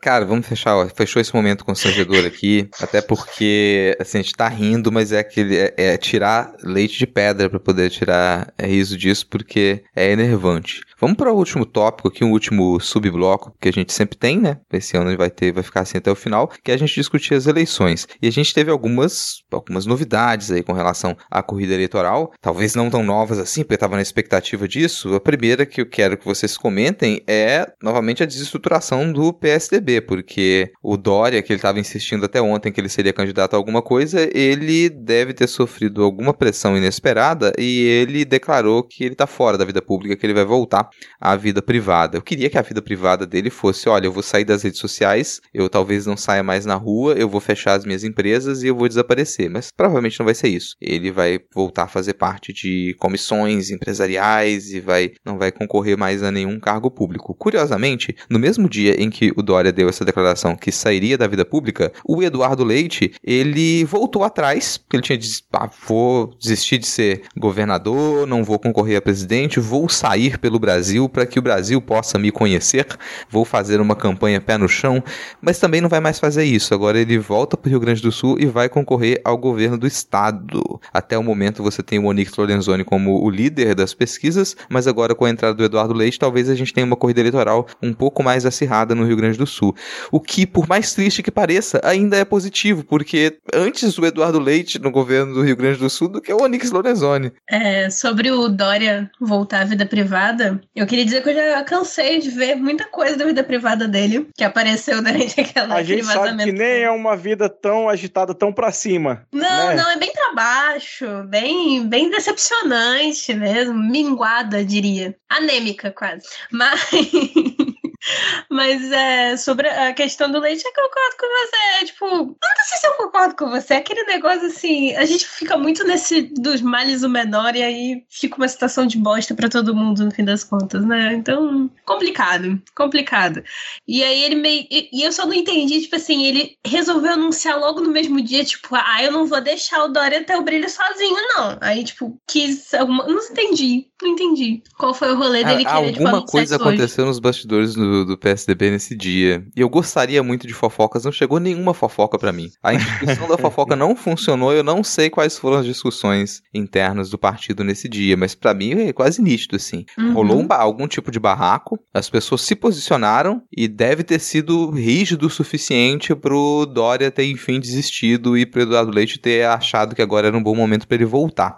Mas por É. enquanto nenhuma informação aqui edificante pra gente a respeito disso. Se você souber, você talvez alguém que tenha gravado com a gente aqui, que tenha contatos políticos dentro do PSDB, não vou falar nomes, avisa pra gente o que, que aconteceu. Mas e tem esse ponto, já que a gente tá ali no sul, já que a gente tá Mas só no uma sul. pergunta antes, antes sobre. é, vocês chegaram a ver se, se- como é que tá, o Dória estava nas pesquisas pro governo de São Paulo? Tinham colocado ele, porque ele podia ir pra reeleição, né? É estranho ele dizer: ah, não, não quero mais mamar na teta do, do, do, do governo aqui, na- no público, agora eu vou voltar pra ser um lobista safado e mamar no privado. Mais um motivo pra imaginar que, que teve uma treta dentro do partido, porque pra ele não, não sair pra nada nem em São Paulo, isso indica que ele não poderia mais permanecer no partido e agora já era. Ele não tem como se Sendo afiliar a outro partido pra fez- concorrer. Sendo que ele fez quase uma campanha em curso durante a própria é, vida dele, né? Porque. É, a própria vida dele, a própria. Esse momento agora, né? Da, da questão do- da, da vacina e tal, em que ele fez a obrigação dele, que era, né? Fornecer a vacina para São Paulo, fazer. divulgar essa, essa importância e tudo mais. É, mas ele. A gente sempre tem que duvidar um pouco das coisas que vêm do Dória, né? Então, quando ele, ele vinha nesse rolê, eu falava assim, cara, eu sei que é uma estratégia eleitoreira, mas eu aceito, dou os dois braços. Então, assim, era, era muito ne- nesse quesito da vacina, né? Então, eu fiquei meio pensando quando saiu a notícia de que ele não ia mais se candidatar, eu fiquei assim, cara, você jogou fora todo esse negócio que você fez, por isso que faz muito mais sentido que foi alguma coisa que aconteceu nessa sala secreta onde tudo acontece e a gente que tá fora não sabe o que que, que, que rola, né? Os bastidores que definem tudo. Mas já que a gente tá no sul, a gente tá ali no, no sulito, eu vou trazer pra vocês a notícia do nosso marreco. Porque, bom, o Moro, ele não pôde se candidatar em São Paulo, pois ele não mora em São Paulo. Mas ele fez toda uma defesa de que sim, ele tinha residência em São Paulo, alugou imóvel em São Paulo e que ele poderia se candidatar por São Paulo, mas foi negado. Mas ele defendeu, ele falou: não, a minha residência é em São Paulo e é lá que eu vou me candidatar. Como ele não pôde, ele decidiu voltar pro Paraná e falar: eu moro no Paraná e é aqui que eu vou me candidatar. Mas aí o pessoal do União Brasil mesmo começou a entrar: peraí, não, agora você não pode se candidatar porque você mora em São Paulo, você não mora no Paraná, como é que você quer se candidatar aqui? E isso já criou uma treta interna ali também. Por enquanto, ele não tá candidato a nada. Ele deu uma declaração de que ele continua ali, disponível, mas que ainda não é o momento, que ele vai pensar as opções que ele tem para se candidatar a alguma coisa no Paraná. Talvez a governador, talvez a deputado, talvez a síndico, sabe, sei lá o que. Ele não tem apoio, nem dentro do partido, nem na- dos partidos afeitos, não tem nenhum apoio. Provavelmente o Moro não vai conseguir se candidatar a nada. E, e eu acho Ah. engraçadíssimo que nesse momento ele não mora em lugar nenhum, porque ele defendeu que ele morava em São Paulo, mas agora ele tá defendendo que ele mora no Paraná, e os mesmos argumentos que ele usou pra dizer que ele mora em São Paulo agora estão sendo usados contra ele pra dizer que ele não pode se candidatar no Paraná. Eu tenho uma informação quentíssima que, na verdade, o Moro vai entrar pelo mi- MTST, porque ele não mora em lugar nenhum. então agora ele tá sem moradia, lutando né, pela causa, vai ser o novo Boulos, entendeu? É sobre isso. Ah, Boulos, nosso ouvinte Boulos. Boulos, responde pra gente depois. Se por acaso o Moro decidir falar, nossa, eu errei muito, eu preciso de uma segunda chance, todo mundo já errou na vida, eu quero agora passar a ser um ativista do MTST, você aceita? Agora que eu sei a dor de não ter onde morar, agora que a minha esposa foi obrigada a comer aquele negócio lá de mortadela, correndo o risco de virar petista, que todo mundo sabe que petista só come pão e mortadela. Desculpa, eu ri mais que devia disso.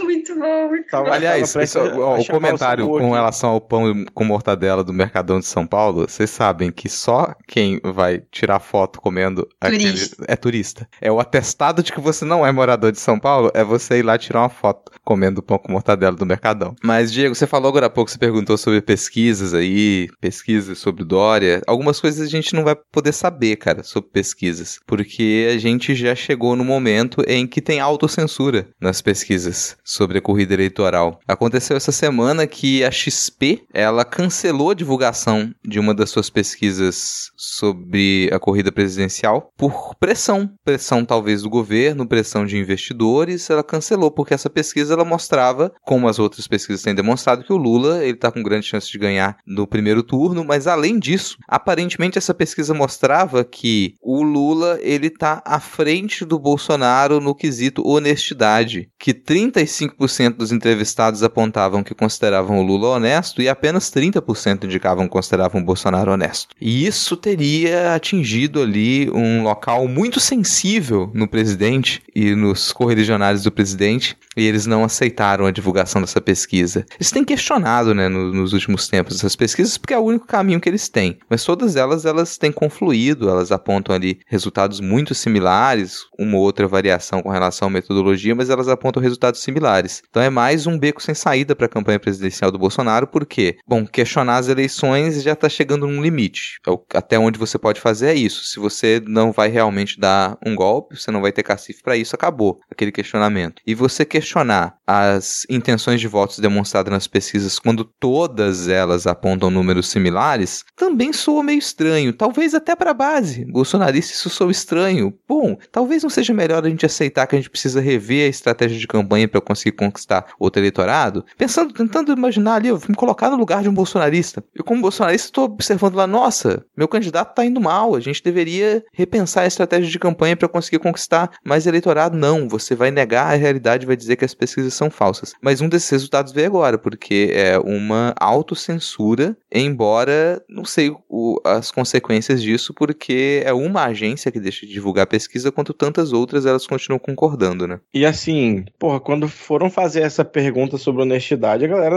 sabia já o resultado, vai. Não dava pra.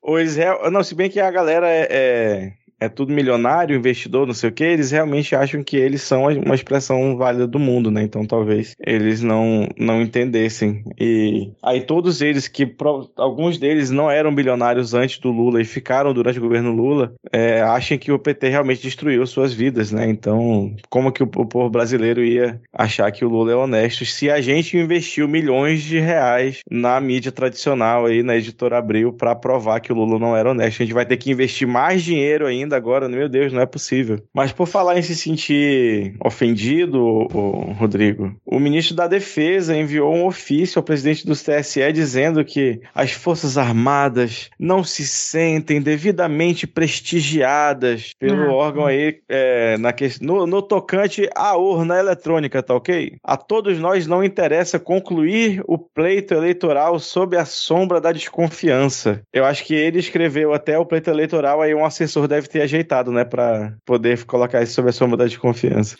Provável agora. É sempre bom lembrar, não existe a sombra da desconfiança sobre as urnas eletrônicas. Não tem nenhuma sombra de desconfiança. Nenhuma. E mais, você já teve convite do, do TSE para todos esses poderes, inclusive as Forças Armadas, poderem participar da verificação das urnas. Você tem data para isso, você tem todo um processo correto para isso, um calendário direitinho. Todo mundo pode apresentar proposta de verificação do código das urnas. Não teve nada escondido. Mas eles foram lá fazer isso? Não, não compareceram. Não compareceram, não apresentaram nenhuma proposta de verificação. Então não tem o que querer, assim. Essa é mais uma declaração que ela não tem o que ser respondido, porque ela está completamente fora da realidade. A única intenção dela é continuar a alimentar essa conspiração com ares golpistas do, do presidente. E que sempre chama, claro, a atenção por ser o ministro da Defesa, por serem generais que estão por trás dessas declarações. Agora, recentemente, o, o presidente ele já começou a, a apresentar qual é o planejamento para as manifestações do 7 de setembro, por exemplo, e que a ideia é ter uma presença maior de patentes altas porque você ele não vai conseguir trazer tanta gente para a rua como foi no 7 de setembro do ano passado, que foi a última tentativa realmente de ter muita gente nas ruas para poder dar um pouco de verniz para esse golpe, não conseguiu, falhou. Os apoiadores do presidente se frustraram, entraram no modo Cavaleiros do Aguardem e desde então estão nesse modo, mas agora a tentativa para o 7 de setembro é reunir todos esses generais e ministros ligados às Forças Armadas que estão com alta patente e que possam fazer uma demonstração de força no 7 de setembro. Então eu imagino, vou dar esse chute aqui, que o 7 de setembro ele vai ser a data final para o que é possível colar nesse discurso de fraude eleitoral, de criar dúvida em cima das zonas eletrônicas. Até o 7 de setembro é o que eles vão conseguir fazer com relação a isso. Se eles não conseguirem um grande resultado até o 7 de setembro, é vai ficar só o Bolsonaro e o núcleo dele ali falando sobre isso mesmo para poder complicar o próximo governo, né? Deixar ali por alguns meses ainda essa discussão, como acontece nos Estados Unidos, estão discutindo até hoje lá também. Mas eles vão ter essa data final. Então, e não vai ter, porque o que outras pesquisas de opinião indicam é que por mais que eles falem nessa dúvida com relação às urnas eletrônicas, a maior parte da população confia tranquilamente. Ninguém está com dúvida sobre o processo eleitoral, não. Só o núcleo duro bolsonarista que responde isso, e nem é porque eles têm realmente dúvida, é porque eles querem continuar a alimentar o discurso também. Saudade quando Forças Armadas armadas, armadas só obedecia e não opinava. Mas quando que foi isso no Brasil? Nunca. Ah, tá. É igual a, a, as mensagens do Neymar, né? Saudade do que a gente não viveu ainda. Saudade que a gente nunca viveu, exatamente. Mas, Mas pra... vamos lá. Vamos fechar esse bloco aqui, gente. Fechar essa. Com notícias surpreendentes que ninguém esperava. Eu tô surpreso. E eu quero que vocês também apontem as surpresas de vocês, porque o PT cogita rifar a candidatura do Haddad em São Paulo para ter apoio do Kassab. E a gente sabe que.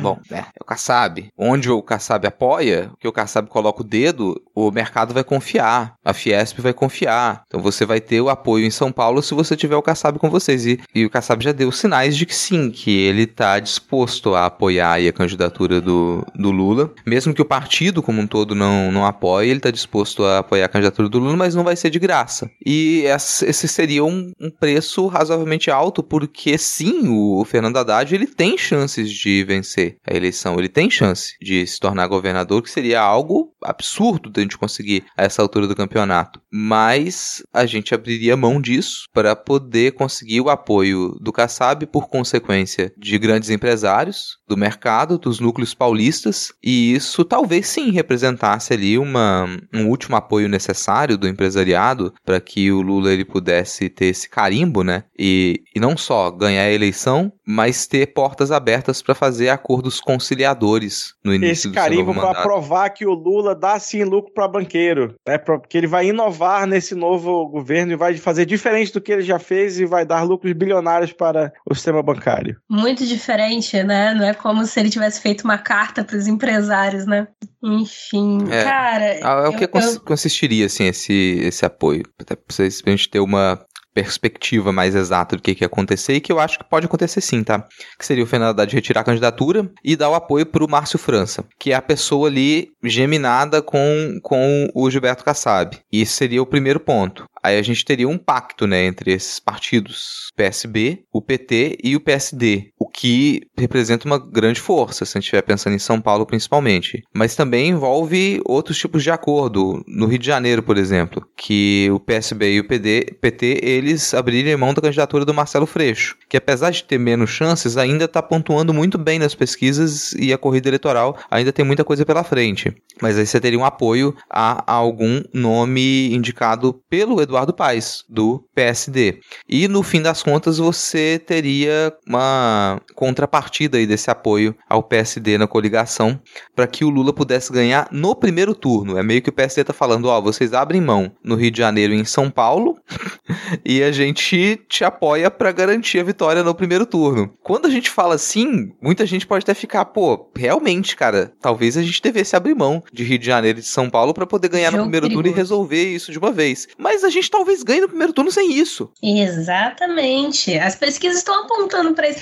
É por isso que eu tô, tipo, meio chocada com essa notícia, porque assim, é... cara, o Haddad tá indo bem, o Freixo tá indo bem nas pesquisas. Eu não sei se eles pessoalmente vão olhar e falar assim, cara, sabe? Não, não acho que vale tanto a pena largar a candidatura, assim, mas acontece muita pressão dentro de partido, né? Tipo, eu, eu não manjo tanto desse bastidor, né, da coisa, né? Mas, por exemplo, o Kassab, em São Paulo, é, é muito curioso, né? É, eu conheço umas pessoas que viveram a era entre Marta e Kassab como prefeito de São Paulo. E elas falam que, assim, na era da Marta você tinha um uniforme de qualidade e leite na, na merenda quando você era baixa renda. O Kassab você não tinha nem o transporte para você poder ir para sua escola. É, então, assim, a, a, o PT está disposto a trocar muitas coisas, assim, né, de, de mentalidade, de se associar a muita gente. Assim. Hoje se associou ao Geraldão, né?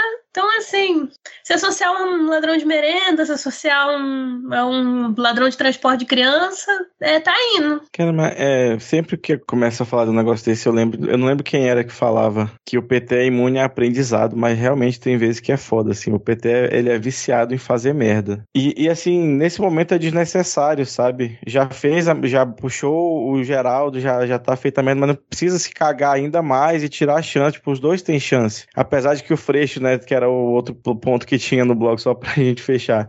Avança em acordo aí pra ter o grande César Maia como vice na chapa pro governo do Rio. Assim, já tá cagado, sabe? Já, pra que que você vai passar a mão na fralda e meter na cara, bicho? E, e, e cedo ainda, né? Tudo bem que essas coisas têm que ser alinhadas já, não tá tão cedo mais, né? Mas, porra, é, é muito é, desesperançoso, assim, é muito triste. A gente tem que ver que o menos pior tá, tá muito grudadinho, assim, no, no que era pior até quatro anos atrás, sabe? Antes de, de toda essa loucura do Bolsonaro.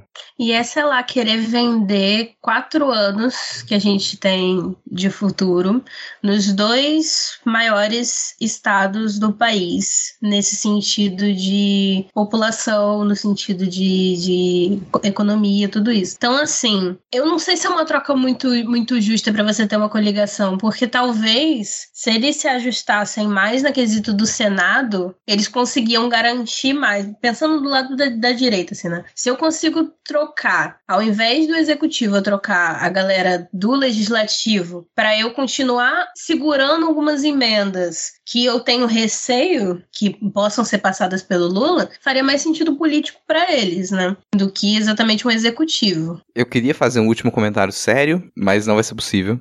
Então, eu só posso dizer que em qualquer situação em que apareça o César Maia, a única coisa que vem na minha cabeça é o rap do trabalhador. Tomar minha caixa de bombom, serenata de amor. E as mulheres, Magalhães, e você é o cara. Magalhães, e o César Maia quebrou a firma. Provavelmente tá no ritmo errado, mas Vitor, quiser colocar o rap do trabalhador ou não.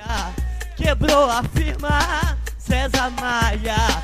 Todo mundo durou, Magalhães. E... Agora, dança do Magalhães, vai lá. No, Magalhães. E... É quatro coide, Mara Olive. Tiro nada o Blave, Mário Clanfe. Cato garrafa no Mackenzie. É Magalhães, Magalhães. Você trabalha em Choquito. Tiro nada o Blave, Mara Olive. Um Blanve, Malalala. Considerado, me pegaram. Tomaram minha caixa de bombom. Oh. Serenata de amor, Magalhães. A verdade, a verdade. Mando nas mulheres. Porque é com essa péssima interpretação que a gente encerra o programa de hoje, encerra esse último bloco. E agora que a gente chegou no final do episódio, a gente vai para aquele nosso momento dos salves e depois as nossas dicas culturais. Então, Diego, por favor, inaugure aí o nosso momento dos salves. Começando mais um momento dos salves aqui, nós queremos agradecer o nosso queridíssimo Denis Almeida, que mandou um salve para a bancada do Kikão Cash. Olha aí, ele está sendo uma pessoa democrática como sempre. Eu quero ver se quero ver se será acusado de puxa-saquismo por mim agora. Jamais, nunca lhe acusaria de tão vil ofensa. E um grande salve para Lu Pontes Molina e para arroba Caribuchi, representando os que permanecem é, em luta constante em defesa dos povos originários e seus lares. Sigamos firmes, sigamos juntos. Um beijo aí para Lu e para arroba Caribuchi e para o Denis Almeida. Arroba VG Souza, se ainda dá tempo de pedir, manda um salve para Fernanda Sancil. Mandamos sim, diz que o Wagner a ama muito. Toda semana ouvimos o midcast durante durante os afazeres e rimos das tristezas do noticiário. Abraço a todos da bancada. Então, um abraço para você, Wagner. E Fernanda, o Wagner disse que te amo muito, viu? Arroba Rosematos18, um salve para essa bancada maravilhosa e para minhas gatas que estão esquentando, que estão me esquentando nesse frio. Na foto são Melon, Sol, Leona, Jinx e Mia. E para os que não estão, Mila, Lisa e Óleo. Vou dizer aí pra Rose, não compre uma cama box com um labirinto embaixo. O arroba Rafael Obate mandou um salve para a bancada que não fica completa há 38 programas. É verdade, vamos ter mais alguns aí, provavelmente. Sim. Ah, o Jornal Ataque mandou o seu tradicionalíssimo salve pro Jornal Ataque. Salve. Arroba está mandou um salve pro arroba Milerando ou Mulerando para retribuir os salves anteriores. E o arroba farofeiros, farofeiroscast, disse apenas me salve, com todo o poder outorgado pelos mais de 300 mil plays do Midcast Política que a gente comemorou essa semana. Vai aí um salve pro Farofeiroscast. Arroba Risute2, se der tempo, deu tempo, gostaria de mandar um salve para vocês. Obrigado. E meus parabéns pelos mais de 300 mil downloads alcançados. 300 não é pouca coisa, gente. Muito obrigado pela paciência de vocês. Jorge Silva disse: Espero que dê tempo pro salve. Deu tempo. Um abraço para todos que fazem o midcast. Mandem um salve para nós, eu e meu filho Pedro. Então, salve para você, Jorge, e para o seu filho Pedro. A Letícia, arroba Toblerone, disse: Primeiramente, quero mandar um salve para minha psicóloga, porque tive terapia hoje. Parabéns pelo acompanhamento. E foi dolorido, mas bom, tipo escutar vocês que me fazem morrer de ódio enquanto dou boas risadas. É o equilíbrio, né, cara? Um pouco de droga, um pouco de salada. Eu quero mandar um salve especial para arroba Lema na Lama, euzinho, e espero que esteja hoje, porque senti falta dele no episódio passado. Voltei. Voltei, ouvi os pedidos, muitas centenas, milhares, milhões de pessoas pedindo para eu voltar. Eu voltei, mas quando eu volto, a Adi não pode estar presente, a gente continua com essa estranheza. Arroba Tid Paula disse: um salve para essa bancada qualificadíssima. 10 salves dos meus 10 gatos embolados na cama por causa do frio polar de 19 graus no Rio de Janeiro. Um dia teremos a boa vida deles. É o meu sonho. Meu sonho é viver como um gato, dormir 18 horas por dia. Arroba Guhenrique E87 disse: um abraço a todos que fazem o LhamaCast, melhor podcast de política da podosfera, segundo o arroba GuHenrique87. Mandem um salve para mim e para minha querida e amada best friend que anda tristinha também por ser uma proletariada que vive sob o governo Bolsonaro. Não sei quem é a sua querida e amada best friend, mas fica aí o salve. Realmente, trabalhar já é dolorido, já é sofrido. Trabalhar já me dá nojo. No governo Bolsonaro ainda é mais difícil. Arroba Silvia, Silvia RM Coelho. Manda um salve para mim que estou de Covid pela primeira vez e vou poder escutar os episódios atrasados do podcast Mid. Adoro vocês. Melhoras, Silvia, para a questão do Covid aí. Melhoras. Boa recuperação para você. Arroba Canvas. Mandem um salve para os alvorenses daqui do RS. A gente falou bastante do RS nesse episódio. É, moradores da melhor cidade do Brasil. Abraço a todos. Há discussões. É, eu acho que a melhor cidade do Brasil é Duque de Caxias. Eu nasci lá. É, arroba Senhor Baço. Quero mandar um salve para essa bancada linda do Midcast. Ah, salve está mandado. Arroba Liuquinha Sil. Um salve para os meus gatos Jiraya, Kabuto, Yuko e para minha doguinha Shakira Shakira. Em verdade, em verdade vos digo, Bolsonaro vai tomar no cu e sabeis que fui eu que mandei. Amém. A miau em respeito a todos os seus gatos, claramente otakus.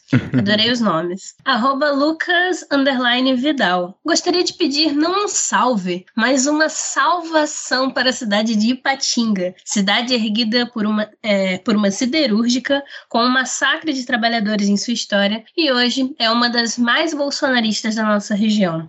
Que o fungo presidencial suma daqui e fique só o pó da usina. Tudo bem. Vai ficar tudo bem, Lucas. Vai ficar tudo bem, eu juro. Arroba Guida Castro. Um salve para toda a bancada. Boa gravação. Manda um salve especial para minha sobrinha Diná e o marido Roberto. Salve os dois. Após uma cirurgia endometri endometriose e muito sofrimento, ela está grávida! Um milagre! Parabéns! Compartilhando com vocês essa felicidade. Bebezinho! Bebezinho no caminho! Yay! Uh, Henrique Oliveira, manda meu salve aí para todos da bancada. Queremos Ad e Raíssa juntos. Queremos gravação de roupa estilo novela mexicana. É sobre isso. Salve aí pra o Gui de Castro que vai ser titio. Titio, se ela é sobrinha, vai ser titio avô, né, gente? Se ela é sobrinha dele. É, titio é. avô. Olha que legal. Vamos então para nossas dicas culturais. Eu que não vejo nada de cultura, só vou indicar a matéria do Intercept Brasil e dizer que saiu a última temporada de Peak Blinders e eu comecei a ver hoje. Cara, eu não consigo ter interesse em assistir esse Peak Blinders porque eu só consigo lembrar do pessoal lá do, do, dos Incel que gostava disso aí e, e ficava se achando muito frio e calculista. Como... É porque você não é gélido e calculador o suficiente. Eu vou indicar um podcast, como sempre aqui. Vou indicar um podcast mais novo, começou no final do ano passado, primeiro episódio de novembro de 2021, que é Que História é Essa? Que é um podcast sobre histórias da ficção. Então você tem episódios sobre personagens marcantes, falhas nas histórias, sobre contadores de histórias, sobre adaptações literárias. Que História é Essa? Podcast podcast está linkado aqui diversas formas de vocês assinarem e ouvirem esse podcast. E vou fazer uma indicação que é, de certa maneira, um jabá também. Essa semana saiu, semana, hoje, no dia da nossa gravação, saiu um vídeo no canal Arte de Segunda do meu querido Rodrigo Retka, no qual a gente fala sobre Hélio Sica, essa grande bicha da arte contemporânea. A gente aborda aí um pouco do que ficou apagado na história do Hélio Sica, um dos maiores artistas da, da arte contemporânea brasileira e mundial, mas pouca gente fala de como que ele era viado e como o fato dele ser uma grande bicha importa muito pro tipo de arte que ele fazia para as obras do Hélio de Sica. É, Ariel também já participou, né, lá do, do Arte de Segunda, gente. Assine Arte de Segunda no YouTube. É, e o de Sica vai ser um tema de um episódio do Descrito. Eu tô... Ah! Ai, meu Deus, como eu amo esses, vocês todos juntos. Mas pode seguir com as suas dicas agora, de vontade. É, eu vou, obviamente, né, recomendar um podcast muito, muito carinhoso meu, que é o meu próprio podcast, que é o Descriarte Podcast. É, a gente faz audiodescrições de obras de arte, mas dando todo um contexto histórico, fazendo você mergulhar na obra e relacionando um pouco daquele passado com o que a gente está vivendo hoje em dia. A gente tá no, na pausa, né, no hiato entre temporadas. Nossa, te nossa terceira temporada vai voltar só em setembro. Mas tem muitos episódios para você curtir e assistir de olhos fechadinhos, aproveitando a viagem. Então, é, fica a recomendação. Outra recomendação que também é um projeto meu. Tô só recomendando jabás aqui, desculpa. Mas é, eu tenho, no caso, dois projetos na, na Organizadores do Fim do Mundo, que é, uma, é um coletivo de artes híbridas que está possibilitando, junto através do edital Cultura Presente nas Redes, né, do governo é, do Rio de Janeiro, que a gente pudesse fazer esse projeto do filme e da oficina Tupanaxiscama. É, o filme Tupanaxiscama vai estrear no dia 17 de junho, às 19 horas. É uma história sobre uma menina de 7 anos chamada Valentina, que ela sabe que vai morrer porque ela está na fase terminal do leucemia e ela tem que lidar com essa questão do, da morte e ela faz isso através de narrativas não coloniais que são as histórias Yorubá e as histórias Guarani, que ela lê em alguns livros. É, uma, é um curta-metragem feito em stop motion, em papel, todo desenhado por mim e pela Morgana Mendes, que é uma artista incrível e idealizadora do coletivo Organizadores do Fim. E ele vai estrear nessa sexta-feira,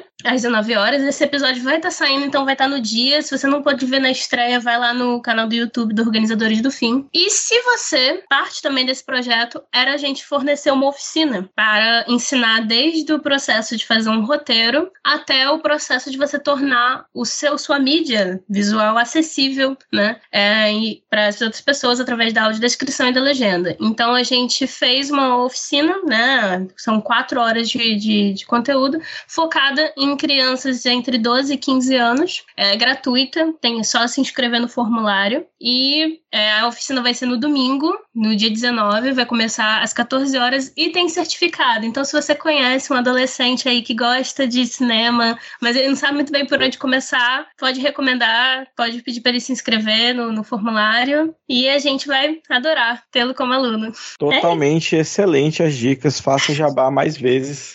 Obrigada. Chegamos então ao final desse nosso programa. Quero te agradecer muito, Ariel. Eu que agradeço por estar aqui, por estar nesse lugarzinho maravilhoso. Maravilhosa a sua participação, um sorriso maravilhoso sempre. sorriso gigante, né? Ocupa a cara toda. Isso aí. Sempre torcendo por tudo que o Rodrigo estava falando, você ficava gesticulando. pra você também, eu ficava quietinha assim, tipo, isso. ah, muito bom, valeu Rodrigo, valeu aí Vitor na edição, estamos juntos e até outra hora, não é isso? Vitor DJ na edição. Termina animado, Diego, tem que terminar animado. Gente, uh! até a próxima semana, sobrevivemos mais uma até semana, a, a, gente vai semana, conseguir a próxima. Isso aí, isso aí gente, muito obrigado, valeu, bora todo mundo dar um tchau agora. Quanto o Cristiano Botafogo disser pra acabar essa tortura. valeu, falou. Tchau, tchau. Tchau, tchau.